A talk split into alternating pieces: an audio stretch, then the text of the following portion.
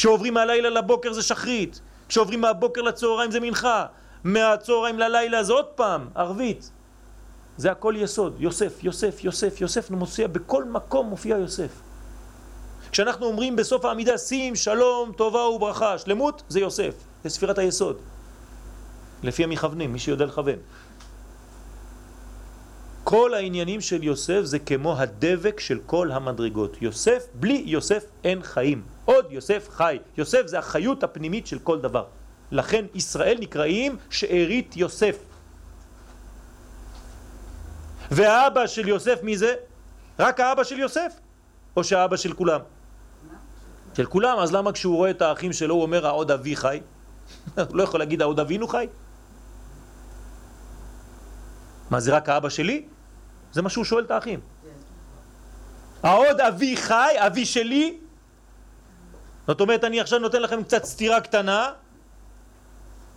ואני מזכיר לכם את אלה תולדות יעקב יוסף היה רועה את אחיו בצון, שם התחיל כל הסיפור. כי אתם אמרתם למה רק אתה ולא הוא? אז מי שהבין את העניין רק בפשט והוא אומר שזה עניין של קנאה בין האחים רק בפשט אז עכשיו עוד פעם יוסף חוזר על אותה טעות. הוא מעצבן אותם עוד פעם. עוד פעם הוא אומר עוד אבי שלי רק אני והוא מחוברים אתם מבינים שזה הרבה יותר עמוק, זה לא עניין של קנאה סתם. כי יעקב זה תפארת ויוסף זה יסוד, ותפארת ויסוד זה כמו גוף וסיום הגוף.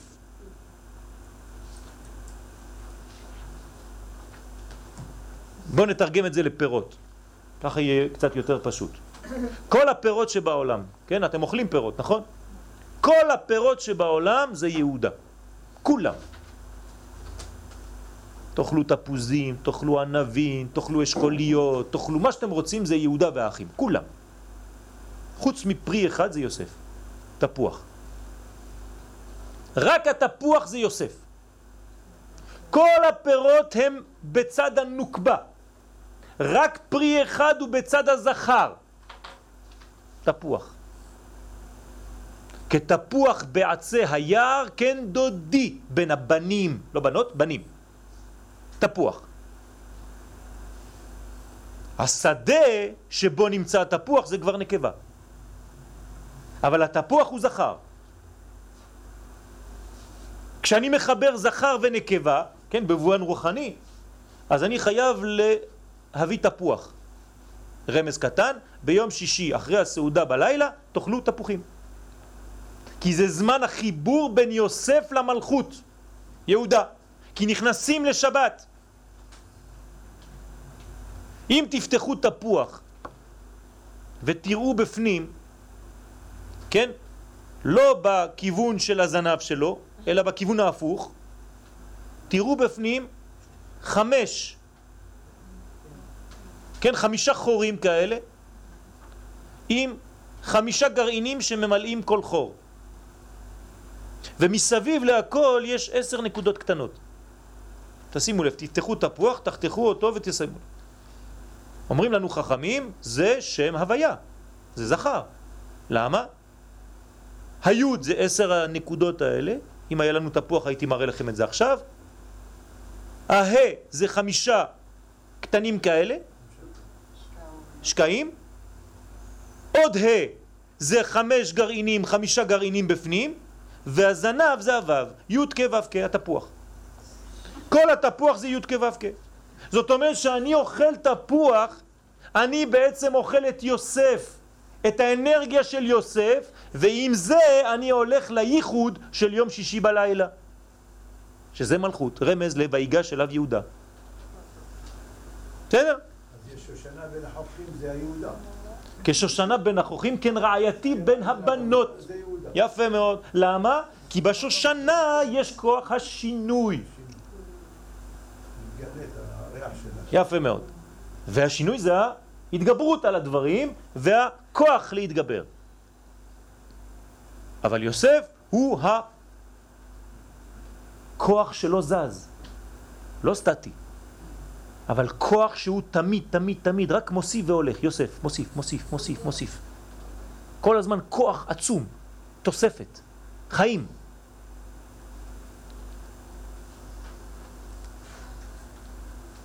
ולכן דווקא אז, הוא יום ראש החודש שמסוגל לתקן פגם זה אצל האדם, ובאותה תקופה קוראים גם את הפרשיות המתייחסות לגלות מצרים. זאת אומרת, מה אנחנו עכשיו עושים? כן, בתוך העניין הזה אנחנו מכינים את כל התהליך של מה של הגלות. לכן עוד מעט אנחנו כבר מתחילים, כבר ויחי, כבר נכנסים כולם, ויגש, כן, ויחי, כולם מתחילים כבר להיכנס למצרים, זהו, בסוף הפרשה של שבוע שעבר כבר אה, סופרים אותם, כמה הם נכנסים למצרים, כן? עכשיו מתחיל עוד מעט התהליך של כל הגלות שאנחנו מכירים, כן? על פרשת שמות, ואלה שמות בני ישראל, הבאים מצרימה, איש וביתו באו, ויקום מלך חדש על מצרים אשר לא ידע את יוסף וכולי וכולי וכולי עד יציאת מצרים. למה אנחנו קוראים את זה דווקא עכשיו? בזמן השובבים האלה, כנראה שגם זה שייך. וואי וואי איזה בלבול יש לנו פה עכשיו. חנוכה, התחלה.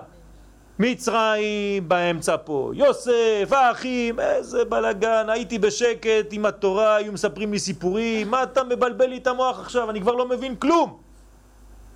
לאט לאט נעשה סדר בעזרת השם, אתם תבינו למה כל הדברים האלה באותו זמן, באותה תקופה. בואו נשים לב. אנחנו קוראים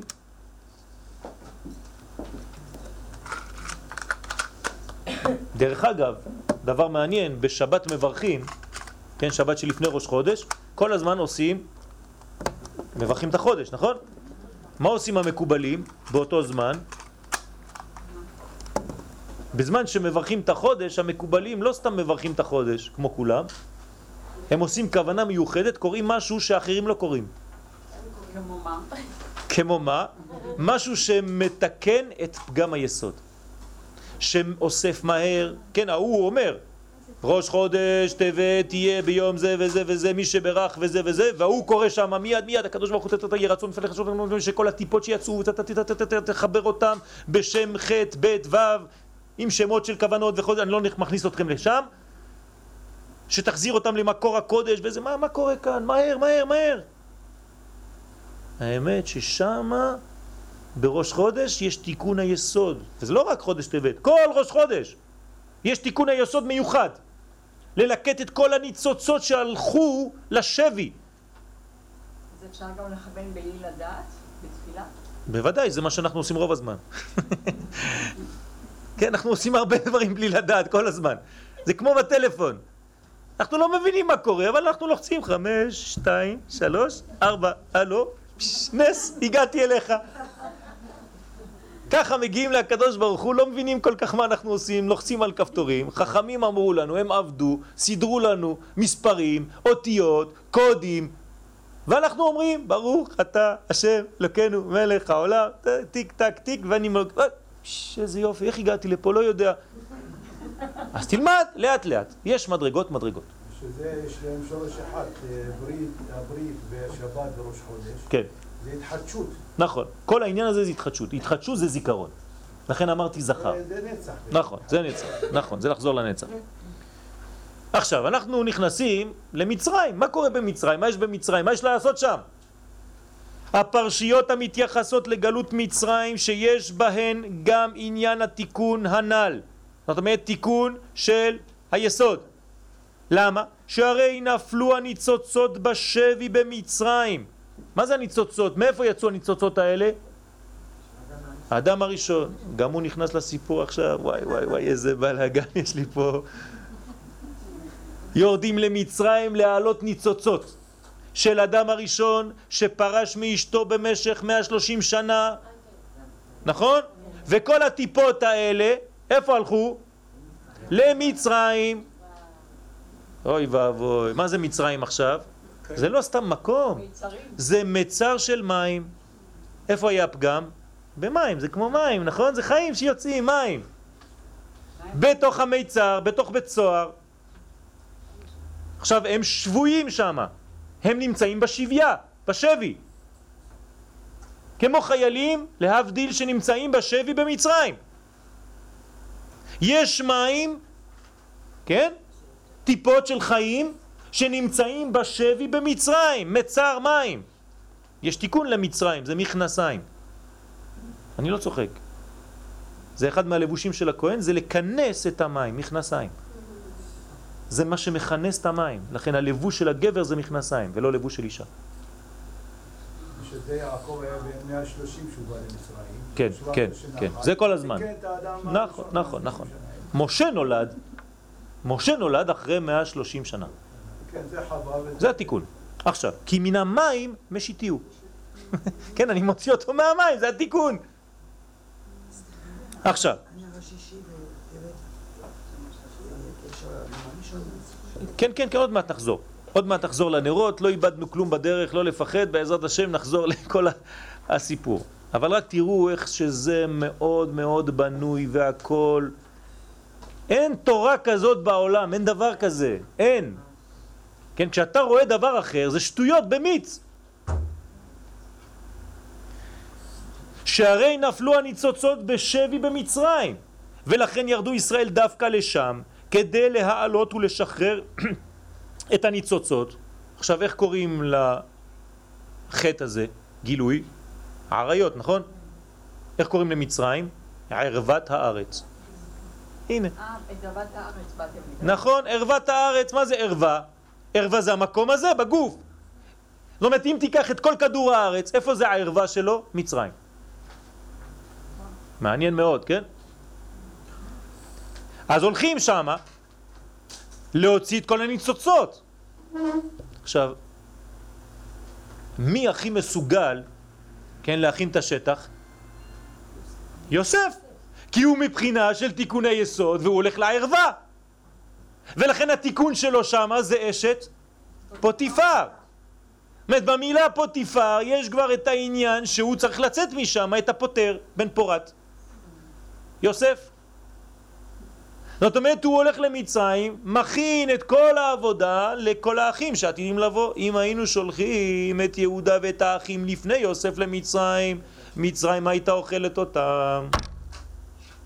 לכן אומר יוסף לאחים, אתם חשבתם עליי רעה, אלוהים חשבה לטובה, כי למחיה שלחני.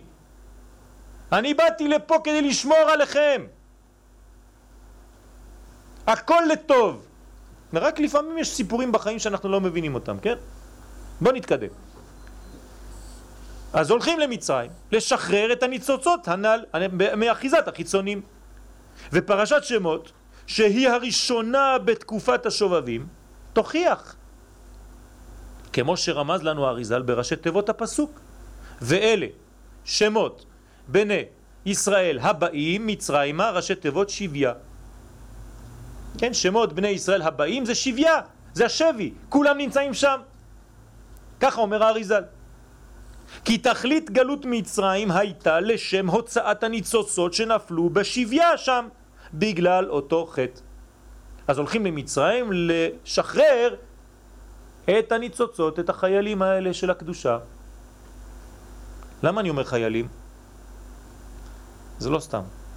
כי הפסוק, זה היה רמז, כן? הפסוק שמתקן את היסוד זה חיל בלע ויקיענו. לא חשוב, זה ראשי תיבות שם קדוש, כן? הגברים קצת אולי יודע, יודע, קצת יודעים, כן? ח' בדו, וזה השם שבעצם מוציא את הניצוצות ממקום נמוך ומעלה אותם אל שורש הקדושה. אז זה כמו חיילים. ואולי נרמז התחלת התיקון כבר בחנוכה. אני חוזר לחנוכה עכשיו, לנרות. כי אור הנרות, עכשיו מה זה האור הנרות של חנוכה? למה חודש טבת שהוא התיקון של היסוד הזה של כל השובבים מתחיל בחנוכה? כי האור שהדלקנו בחנוכה זה האור הזה של הניצוצות. זאת אומרת, מה עשה לנו הקדוש ברוך הוא והחכמים? אמרו לנו, הנה, עכשיו אתם לפני היציאה. זה כמו החיילים, עכשיו הם במפקד, נכנסים לחדר לפני היציאה לקרב. כן, המפקד אומר לחיילים, רבותיי, עכשיו אתם יוצאים לקרב מיוחד, אנחנו הולכים ללילה. כן, קומנדו. אז אתה הולך לשם, אתה נכנס לשם, אתה עושה ככה. בעשר ורבע אני רוצה שכולם יהיו באותו מקום. זה טק טק טק טק טק, כן. סרט. תסתכלו טוב עכשיו, כן? יש לו קצת איזה לייזר קטן, והוא מראה לחיילים לאן הולכים. לאן הולכים? להביא את זה. מה זה זה? האורות של חנוכה. הקדוש ברוך הוא מראה לנו לפני כל הסיפור, הנה מה שאני רוצה שאתם תלכו להביא עכשיו. אז אני נותן לכם להדליק, אתם רואים אור, האור הזה זה רק סרט, זה רק חינוך למה שעכשיו אתם הולכים להוציא ממצרים. אתם מבינים? לכן ראש חודש נמצא בתוך הספירה הזאת שם, בתוך הנרות של חנוכה. לכו תביאו מה שראיתם עכשיו בסרט. הכל קשור לאור של בראשית, כמו ראינו. אותו עניין. רק שהאור הזה הלך והתרחק ונפל. עכשיו אתם הולכים למבצע. מבצע של קודש, כן? לא אמרתי מבצע קדש, אבל מבצע קודש. הולכים להוציא את הניצ... הנרות הללו קודש הם, אין לנו רשות להשתמש בהם אלא לראותם בלבד. כן, זה חנוכה. אבל עכשיו אתם הולכים להביא אותם. יאללה, לדרך. הניצוצות שצריך לגאול מן המיצרים. עכשיו זה לא פשוט ללכת להוציא את זה, למה? שם יש שומרים, שם זה סגור, שם יש כל מיני שומרים, יש גם חיילים של הקליפה, של הטומאה. החייל הזה עכשיו הוא בסכנה, הוא הולך לעשות עבודה רצינית, זה לא פשוט. וגם עצם ההדלקה בלילה ובחוץ מורים על כך כי היא דוגמת ההליכה לתחום החיצונים.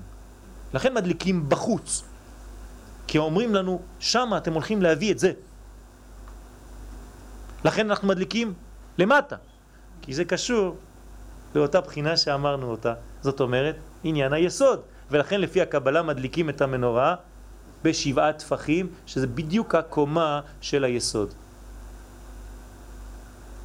כדי למשוך משם את האור, וגם גובהה מתחת לעשרה טפחים יורה על זה, זה הרמז.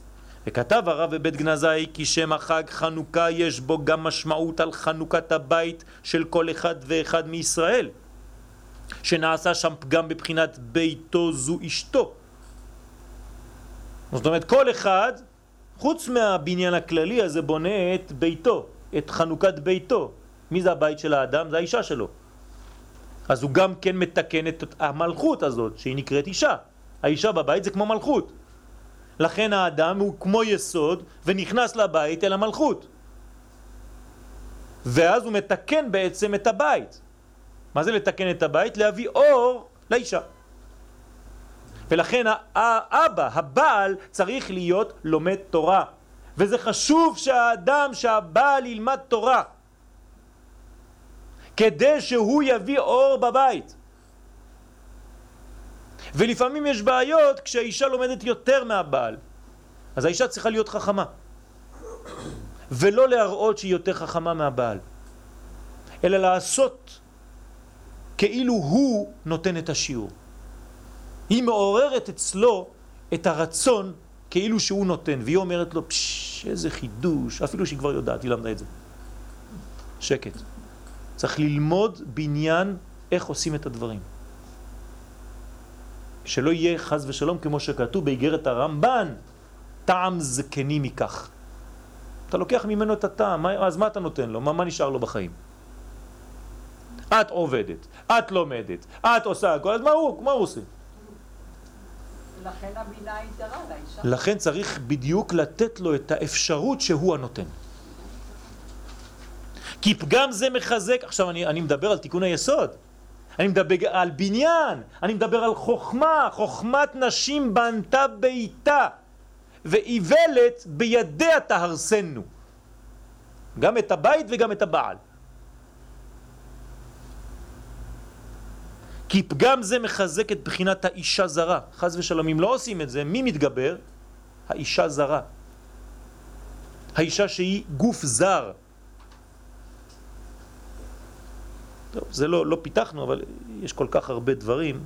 למשל, למשל, למשל, כן? בפשט, אדם, כשיש את העניין של אדם וחווה, כן? אז, אז אומרים לה... תודה רבה. אז אומרים לה, לה, לה, לאדם, כן, זה כבר התחיל שם, כל פעם שיש לו בעיה הוא אומר זה לא אני, זה האישה שנתת. נכון? למה אכלת מהפרי הזה? לא אני, זה האישה שנתת לי. מה אני אעשה? זה היא. כן, המקובלים אומרים, כן, רבי נחמן מברסלב, זצ"ל מביא את זה ברמז, שהאישה של האדם הראשון זה היה הגוף שלו. תשימו לב. הוא היה פנימי. הוא היה נשמה, והיא אשתו, אשתו כגופו. אז הוא, האישה זה הגוף, והוא זה הפנימי. זאת אומרת, כשהוא אומר האישה שנתת לי, זאת אומרת, הקדוש ברוך הוא נתת לי גוף. הגוף הזה, יפה מאוד, יוסף ויהודה. הגוף הזה הוא מושך. מה אני אעשה? זה האישה שנתת לי, זה הגוף שלי. לא האישה, האישה. אתם מבינים עד איפה מגיע הדבר של הסוד? אם לא לומדים סוד, אז הכל הופך להיות סיפור אחד מצחיק. האישה, אמרת לי זה, הנה עוד פעם, הנה האדם הראשון. ואז בטלוויזיה וברדיו צוחקים. אה, זה כבר התחיל שם. כל מי שיש לו בעיה אומר זה האישה. אל תשים לב, זה הרבה יותר עמוק, זה הרבה יותר חכם. זה כלי ותוכן. זה- יפה מאוד, יפה מאוד. ולכן אנחנו חוזרים ליהודה ויוסף. כל הזמן, כל הזמן. זה השיעור היחידי שיש בעולם. זה נקרא בית ראשית, שניהם יחד. יפה מאוד. זה כלל ופרט. זה כל הסוד של כלל ופרט. ויש לו בית, בית ובנים שהם מבחינת הרע, חז ושלום, כי הוא הולך עם האישה הזרה, והוא מוליד ממנה בנים זרים. הכל הופך להיות זר. ועתה על ידי נר חנוכה הוא מתקן כאילו בונה מחדש את הבניין הקדוש להיות לו רק בית של קדושה. זה חנוכה. אתה בונה כבר בשורש, כי הרי זה שובבים, את כל הבניין של הקדושה. כמה זה בית בגמטריה? 412, כן? 4 ועוד 1 ועוד 2, כמה זה? 7, יפה מאוד. בית זה 7. האישה, אישה זה 7, בת 7.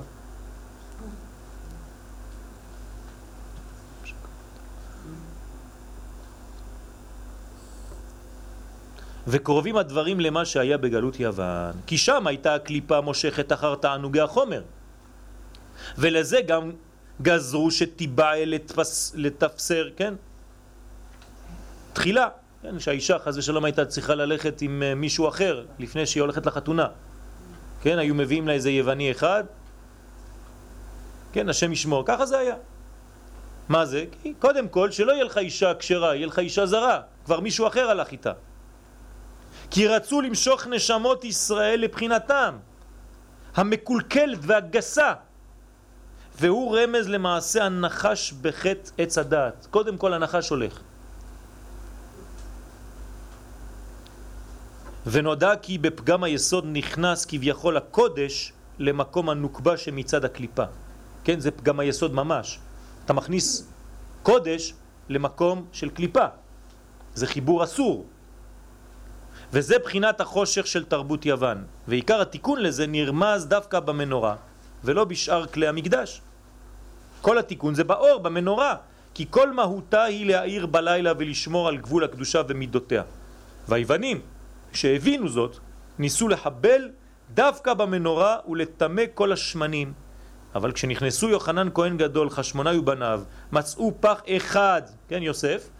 אחד, מצאו פח אחד של שמן שהיה חתום בחותמו של כהן גדול, קודשא בריחו, וממנו הדליקו מחדש את המנורה והואר העולם כולו ממנה.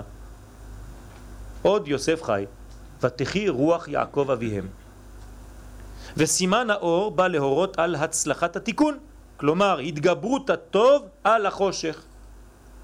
ויחי יעקב בארץ מצרים 17 שנה. 17 בגמטריה? טוב. למה הטוב? בגלל שיוסף עכשיו הופיע. זה הטוב. ולכן תקנו חז"ל להדליק נרות בחנוכה כדי לחדש את הגילוי כל שנה ושנה. כך היה סימן ההצלחה אחרי יציאת מצרים, כשקיבלו את אור התורה בהר סיני. כשיוצאים ממצרים, איך יודעים שהיציאה הייתה טובה? מקבלים תורה. אז נכון, יש בעיות בדרך וזה, אבל אין מה לעשות, אנחנו כולנו ככה, כן? עם ישראל זה הכל בניין בייסורים. אז זה חלק מהתהליך. הרב אשלג זצ"ל אומר שכשאתה רואה פרי על העץ ועדיין הפרי לא בשל, אז מי שמסתכל על הפרי הזה אומר, אה, מה, מה שווה בכלל הפרי הזה? מה, מה אני צריך פרי כזה? אתה לוקח אותו, זה חומץ. למה? כי הוא טיפש, הוא רואה את הדבר עכשיו כאן. אדוני, יש תהליך. וכל התהליך סותר את הפרי שיהיה בשוק, המתוק הזה היפה. כי באמצע התהליך אתה לא רואה כלום, אתה רואה רק שטויות. הכל לא נראה יפה, הצבע לא יפה, הטעם לא יפה, שום דבר לא יפה. או שאתה לא מבין, כי אתה לא רואה תהליך. אז לכן המעמד הזה הוא חשוב, והיה המעמד הזה ביום השבת כנודע, והדברים מקבילים והבן. כי שבת מה זה? מה זה? איזה ספירה זה, שבת? אה? יש מחלוקת כבר, אני שומע מלכות, יסוד. אתם אומרים, אם הוא שואל, יש פה איזה מלכודת. כן? שבת, כן? זה יסוד. יסוד שמתגלה במלכות, אבל זה יסוד. נכון, זה עטרת היסוד. יפה מאוד. שבת זה עטרת היסוד. זה ביסוד, אבל זה מתגלה כמו מלכות, אבל זה יסוד. ולכן הוא באמת, כל העניין הזה של התפוח שצריך בכניסה של השבת. סליחה? מלכות. יפה מאוד. המלכות האמיתית זה מוצאי שבת, דוד המלך, סעודה רביעית. ולכן כמה מדרגות יש לזכר? שלוש. כמה סעודות יש בשבת? שלוש. במוצאי שבת זה הרגל הרביעית שזה המלכות האמיתית. מלווה מלכה. כן? אה? זה נקבה, זה קצת בעיה. לא. אז להגיד לא. מלווה מלך. בגלל שאנחנו מתרגמים כאילו רק מלווה מלכה זה היציאה של השבת. והנה, צירוף השם הנכבד שמופיע בחודש טבת הוא ה' י' ה' ו'. זה השם. זאת זה הקומבינציה, זה הצירוף. מה רואים כאן? הנקבות לפני הזכרים. בכל מקום הנקבה קודמת לזכר. במוחין במקום י' כ' זה ה' י' ובמידות במקום ו' כ' זה ה' ו'. כן. שם זה יוצא מפסוק בתהילים ל"ד גדלו לשם איתי ונרוממה שמו יחדיו. אתם רואים? הדגשתי בכוונה את הסוף תיבות שזה ה' י' ה' ו'. מה זה גדלו לשם איתי ונרוממה שמו יחדיו? מה זה הפסוק הזה? מה, מה, מה, זה, מה הקשר בכלל בין הפסוק לשם ולחודש וכל ה... אה, אתם רוצים לעזור לי? גדלו לשם איתי? בואו בוא נגדל, בואו נגדיל את שם השם בעולם, כן? יתגדל ויתקדע השם מרבה. כן? אז מה זה גדלו לשם איתי? בואו להגדיל את השם איתי. קודם כל, אנחנו יורדים עכשיו להביא את האורות. נכון? אז אנחנו הולכים להגדיל את השם. לכן השם, הצירוף של החודש, שייך למשהו שאנחנו הולכים לעבוד כדי להגדיל, לגלות את השם הגדול בעולם. נכון? עכשיו, כדי ללכת ולהביא את האור הזה, האור זה בחינת זכר או בחינת נקבה? מה האור, האור שהתבזבז, האור של אדם הראשון, כל האורות האלה, הם בחינת זכרים או נקבות? מה? זכר, בלי נקבה. זה רק זכר, נכון? זאת אומרת שאני צריך קודם כל לרדת לבחינת של נקבה ולהוציא משם את הזכר. לכן האותיות הן קודם כל נקבות ואחר כך זכרים. אני יורד ומוציא את האור, יורד ומוציא את האור. דוד המלך עליו השלום בא לגלות לנו שיש מצבים בחיים שאינם מובנים לאדם. כי אין הוא יכול לרדת לסוף דעתו של הבורא. ולכן נראים לו דברים אלה כאילו הם סותרים את הבניין עצמו. אדם שלא מבין, הוא רואה הכל הפוך בעולם הזה, הוא לא מבין כלום. והוא סוד מה שכתוב בקהלת רבה, פרשת ג' אמר רבי אבאו, מכאן שהיה הקדוש ברוך הוא בונה עולמות ומחריבן. הקדוש ברוך הוא בונה את העולם ומחריב, בונה ומחריב, מה זה? כי אפשר לשאול מדוע ברא הקדוש ברוך הוא העולמות שהיה צריך להחריב כדי לבנותם מחדש? מה זה הסיפור הזה? מה הוא משחק? בונה עולם, מחריב אותו, בונה אותו מחדש, מחריב, בונה. אלא שעשה הכל בחוכמה גדולה ובדעת עליון. כי אחרי הבניין שהיה וחרב, נולד דבר חדש שלא היה בהתחלה. במילים אחרות, כשיש בניין והוא נשבר ואתה בונה אותו מחדש, הוא יותר חזק מהבניין הראשון שהיה. למה? כי עכשיו יש לך ניסיון, כי עכשיו אתה בעל ניסיון, כי עכשיו אתה יודע מה יכול לשבור אותו, כי עכשיו אתה שומר אותו יותר, כי עכשיו אתה חיברת את החולשה שלך, לכן הוא נשבר, עכשיו אין לך את החולשה הזאת. אתה למדת משהו. כי שבע יפול צדיק וקם. המשברים הם כדי לבנות. אישה יושבת על המשבר כדי ללדת תינוק. דווקא יושבת על המשבר, ואנחנו מקבלים תורה בהר חורב, חורבן. מעניין מאוד. שני לוחות הברית, הראשון, הראשונות והשניות, כן, זה אותו דבר. כן. זה בניין שכל הזמן, ולכן שברי הלוחות מונחים בארון. מה אני שומר, זיכרון, שברי לוחות? תן לי משהו נקי, יפה. לא, השניים זה על היסוד הראשון. והוא סוד ההשתוקקות. עכשיו, מה, מה הרווחנו בין השלב הראשון לשני? השתוקקות. אתם יודעים מה זה השתוקקות? זה המנוע שלנו. אם אין לאדם השתוקקות, הוא לא לומד תורה. אם אין לאדם השתוקקות, הוא לא עושה כלום בחיים שלו. אין לו חשק לכלום. אדם שאין לו חשק, הוא אדם מת. החשק זה המנוע של האדם. איך בא החשק? אתה קודם כל לא מראה לו משהו, ואתה שובר לו את זה ליד העיניים. חינוך. לא נותן בצורה פשוטה. אתה רוצה לוחות? עכשיו תקבל לוחות אחרות. קודם כל אני שובר לך את הראשונים. מה זה? אני לא רוצה לתת לך, אני רוצה שאתה תקבל. זה לא אותו דבר. בהתחלה אני נותן, אז אתה לא יודע לקבל. אז אני שובר לך את הראשונים. עכשיו אדוני תעשה עבודה, תתחיל לבכות, תתחיל להתפלל, תתחיל לעשות מה שאתה רוצה, פעולות. עכשיו אתה בונה לוחות שניים. תודה, תודה, הקדוש ברוך הוא, זה אני שומר טוב, טוב, טוב, טוב. למה? את הראשונים לא יכלת לשמור? לא. זה בא מלמעלה. והמכתב, מכתב אלוהים. והלוחות, לוחות אלוהים. הכל אלוהים, אלוהים, אלוהים. אצבע אלוהים. אז, אז מה יש לי אני בה? מה, מה עשיתי? כלום, נכון? לא נשאר, שלום. אתה רוצה משהו שיהיה שלך? תעבוד אדוני. אתה רוצה שהתורה שלך תהיה שלך? תלמד אדוני. שזה עשו בחטא האדם הראשון, אמר בני עולמות, אז הוא אמר לו בסדר, נחריב את העולם מחדש, תתחיל לבנות אותו." יפה מאוד. זה העניין בונה עולמות ומחריבן. זה השתוקקות לחזור ולמלא את החיסרון. כך יושבים ישראל ובוכים אלפי שנים על חורבן הבתים. בגלל זה אנחנו בוכים אלפיים שנה.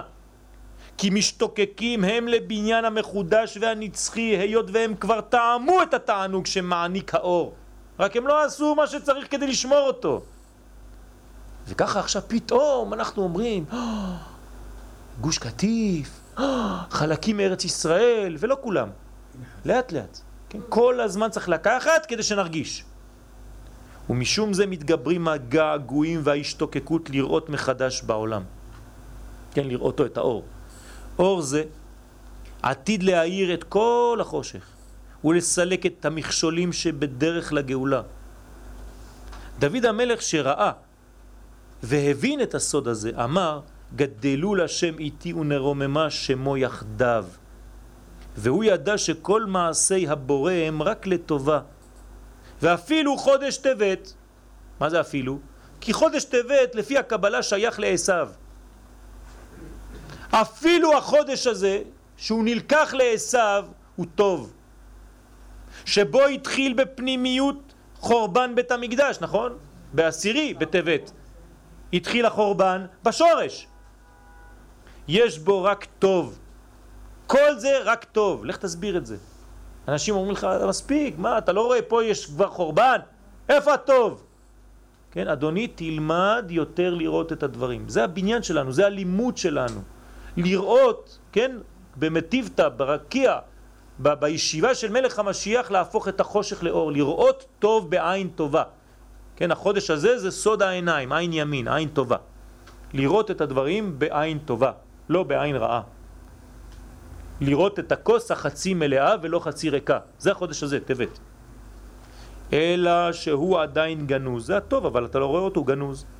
זה יוסף, הוא גנוז, עד שתגיע לויגש. ודורש גילוי, הוא מבקש, הוא מחכה. ברגע שאתה נוגע בו, ולא יכול יוסף להתאפק. הוא מתגלה. הוא רק חיכה שתגיד לו עכשיו הבנתי. כדי להשלים את הבניין של הקדושה. ולמרות צירוף אותיות ה' השם, כן, בסדר הפוך, כן, אתם רואים שהכל הפוך. אז זה, זה קטסטרופה, נכון? אם הכל הפוך, אני רוצה סדר, י' כ' ו' כ', מה זה הכל הכל הפוך? למרות זאת, בכל זאת נקרא החודש על שם הטוב שבו, טבת, טובה. לפי שהטוב גנוז בתוכו. והכל עשה המאציל בכוונה תחילה, כדי שלא ייהנו ישראל מן האור בבחינת נהמה דקיסופה. שלא יהיה לך האור בקלות, שלא תהנה ממנו בלי לדעת מה זה. אם היה נותן לך את זה בקלות, הכל כבר מסודר, הכל בנוי, כן? זה כמו פאזל שאתה קונה לתינוק שלך ואתה בונה אותו ואתה אומר לו, התינוק מסתכל והולך להמשיך לשחק, כן? אבל תביא לו הכל מפולגן ותעזור לו, תתחיל לעזור לו לבנות, אתה בונה לו רק חלק, כמו שהקדוש ברוך הוא ברא לנו קצת בראשית, ואחר כך אומר לנו, הנה יש לך עוד שש שעות, שש אלף שנה תגמור. אז אתה בונה ובסוף אתה אומר, אבא, אבא, תראה איזה יופי, אני בניתי את זה, אני עשיתי את זה. כן, למרות שמדי פעם הוא הולך לישון ואתה מוסיף עוד כמה חלקים. זה מה שעושה לנו הקדוש ברוך הוא כל יום. אנחנו לא מרגישים. שלא יהיה בחינם ובקלות. התגברותנו על כל המשברים שבדרך והצלחתנו בגילוי האור מתוך החושך יעמיד אותנו כשותפים מלאים במעשה בראשית. לא כמקבלים סתם, אלא שותפים. וממילא תגדל השמחה ותתפרץ לאין ארוך במהרה בימינו אמן ואמן. תודה רבה.